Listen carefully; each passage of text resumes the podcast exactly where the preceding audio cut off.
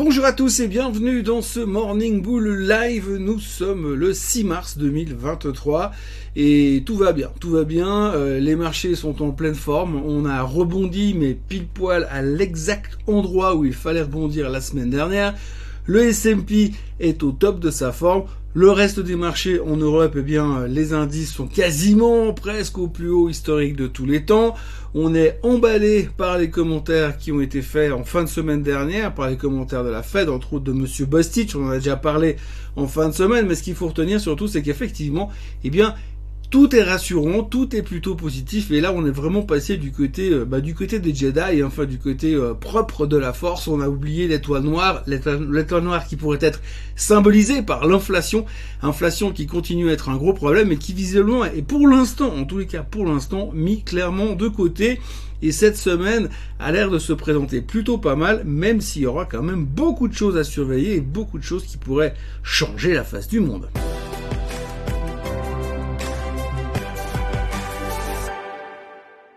Alors la première chose qu'il faudra retenir, c'est tout d'abord les commentaires de Monsieur Bostich. Hein. Monsieur Bostich, qui est le patron de la fête d'Atlanta, a parlé jeudi en fin de journée pour dire que lui, il était plutôt enclin à une hausse des taux lente et régulière ces prochains mois. Alors ce qui est assez intéressant, c'est que nous, on a entendu lente et régulière, mais surtout avec des petites hausses. Hein. Lui, il parle de 0,25% par meeting de la Fed, ce qui est plutôt rassurant. On se dit, ah bah, nous, on avait peur qu'ils attaquent directement 0,5 au mois, de, mars, le 21 et le 22 mars. Et finalement, non, ce sera euh, peut-être 0,25 en mars, 0,25 en mai, 0,25 en juin. Donc tout le monde se dit, ah bah c'est cool parce qu'ils vont monter les taux moins que prévu. Bon, ah, il faut quand même pas oublier une chose, c'est que Monsieur Bostich n'a pas tous les pouvoirs. C'est pas lui qui décide tout ce qui se passe à la Fed, mais nous on a anticipé un peu comme ça. Ce qu'on n'a pas anticipé, c'est que pour l'instant il parle de hausse de taux lente et régulière à coût de 0,25%. Si vous prenez les six prochains meetings à coût de 0,25%, je vous laisse faire le calcul, mais ça fait quand même beaucoup à la fin, puisque ça fait quasiment un taux terminal à pas loin de 6%. On n'est pas là, mais il a pas dit quand c'est qu'il voulait arrêter de monter les taux, hein, puisqu'il faut quand même contrôler ce qui va se passer au niveau de l'inflation. Donc ça, ça a soulagé le marché parce que le marché continue à avoir cette capacité à voir uniquement ce qui l'intéresse. Hein. On se concentre vraiment sur les bonnes nouvelles, on oublie le reste, on l'a vu la semaine dernière, quand vous avez les, les, les chiffres de l'inflation qui vous montrent clairement que ça va pas dans la bonne direction, on s'en fiche, on continue à regarder les trucs qui nous intéressent. Alors pour l'instant, on est toujours dans ce côté extrêmement optimiste, et il faut le dire, eh bien, la semaine dernière, on a fait mais exactement ce qu'il fallait faire. Hein. C'est impressionnant de regarder le graphique du S&P 500, cette, euh, cette capacité à avoir rebondi sur le croisement de la moyenne mobile des 50 jours, des 200 jours et euh, du support de la tendance haussière, c'est presque un cas d'école, presque une évidence boursière. En tout cas, c'était fantastique et les marchés ont très bien terminé la semaine et sont plutôt optimistes en ce début de semaine, même si on est un petit peu timoré avec euh, la déclaration d'objectifs de croissance qu'a fixé le gouvernement chinois ce week-end. Donc oui, les Chinois bossent le week-end, hein, les politiciens chinois bossent le week-end, ils ont donc décidé de fixer un objectif de croissance euh, pour les prochains mois à 5%. 5% de croissance, c'est pas mal, euh, c'est pas beaucoup par rapport à ce que la Chine nous a habitués il y a quelques années, c'est pas mal, mais c'est pas assez visiblement pour les marchés qui sont un petit peu déçus là tout de suite. Ils auraient voulu un peu plus d'agressivité pour la croissance chinoise. Néanmoins, les marchés sont quand même plus ou moins en hausse ce matin, les futurs sont légèrement en hausse. On est relativement optimiste et c'est vrai que c'est assez impressionnant cette espèce de résilience qu'on a aujourd'hui euh, dans les marchés, euh, puisqu'on ne veut pas baisser, il n'y a rien à faire. Alors on a eu un mois de février tout pourri, mais maintenant on a l'air d'être prêt finalement à repartir pour la nouvelle vague euh, du, du, mois de mars. Alors ce qui est intéressant à voir aussi, si on regarde un petit peu, si on se concentre un peu sur les statistiques, parce que finalement aujourd'hui, comme de toute manière on tire seulement euh, le bon grain de livret pour pouvoir prendre des décisions d'investissement, eh bien on peut aussi un peu s'occuper des statistiques. Alors il est intéressant de voir qu'en général, historiquement parlant, euh, la, troisième année présidentielle d'un mandat, donc là en l'occurrence on est dans l'année 3 du mandat de M. Biden, eh bien le marché est relativement bien disposé, c'est même souvent la meilleure année puisqu'on a mis derrière nous euh, le stress des élections de mi-mandat, et donc on est plutôt en roue libre pour la troisième année. Et donc c'est normalement relativement encourageant. Par contre, là où il y a un petit problème, c'est que si on reprend ces mêmes statistiques, eh bien on apprendra aussi que la troisième année du cycle présidentiel est toujours une très très bonne année boursière. Par contre, la problématique, c'est que la grande partie de la performance se fait dans les deux trois premiers mois de l'année. Donc, Il faut pas non plus s'attendre à une année phénoménale sur le reste du temps. Si on se base bien sûr sur les statistiques, pour ça veut dire ce que ça veut dire hein, et ça vaut ce que ça vaut. Mais c'est clair que c'est quelque chose qui peut être intéressant à regarder. Puis ça fait un truc à discuter euh, pour l'apéro de ce soir. Pour le reste, on commence donc la semaine en se posant des questions sur ce qui va se passer ensuite, comme d'habitude. Hein. Alors aujourd'hui, pas grand chose à attendre. Par contre, on aura demain le témoignage de Monsieur Powell devant le Congrès. Et donc là, évidemment, on va l'attendre au virage parce qu'on parle bien évidemment de hausse de taux. Il devrait mentionner le fait de vouloir monter encore les taux. La question c'est à quel rythme, de quelle manière plus ou moins agressif, oui et non ou non, on n'en sait strictement rien, c'est clair. Euh, les, les seuls indices qu'on a aujourd'hui, c'est que Monsieur Bostich la semaine dernière, qui lui fait partie des faucons de la Fed, donc les mecs plutôt agressifs en faveur des hausses des taux, semblait plutôt timoré. Alors on se dit, bah, Powell, il peut pas non plus être pire que ce genre de comportement, donc c'est plutôt encourageant. Alors, pour l'instant, on est relativement serein, vais apprendre avec des pincettes pour demain, et au moins ce sera un des premiers axes importants de la semaine.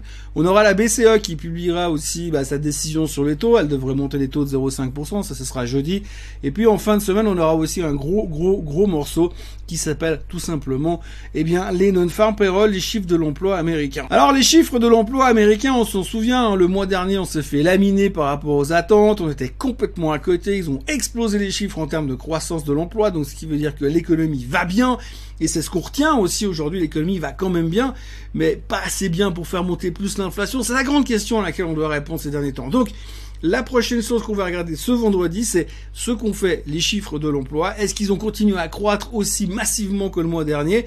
Là, en l'occurrence, on attend 225 000. Bon, on en reparlera d'ici la fin de la semaine, bien sûr, mais ce sera un point d'orgue extrêmement important.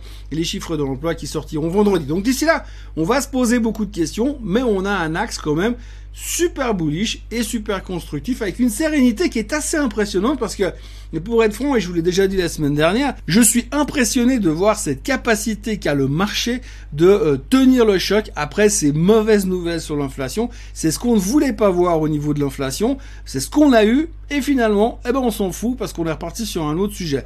Donc on a cette capacité à faire du, euh, de la micro-décision pratiquement en se disant je vais chercher le point positif dans toute cette meule de foi, un peu pas tellement génial, génial, et je vais me baser là-dessus pour pouvoir investir et pour pouvoir y croire pour la suite. Donc on est vraiment dans un environnement euh, assez spécifique, pour l'instant très optimiste, relativement bullish, relativement constructif.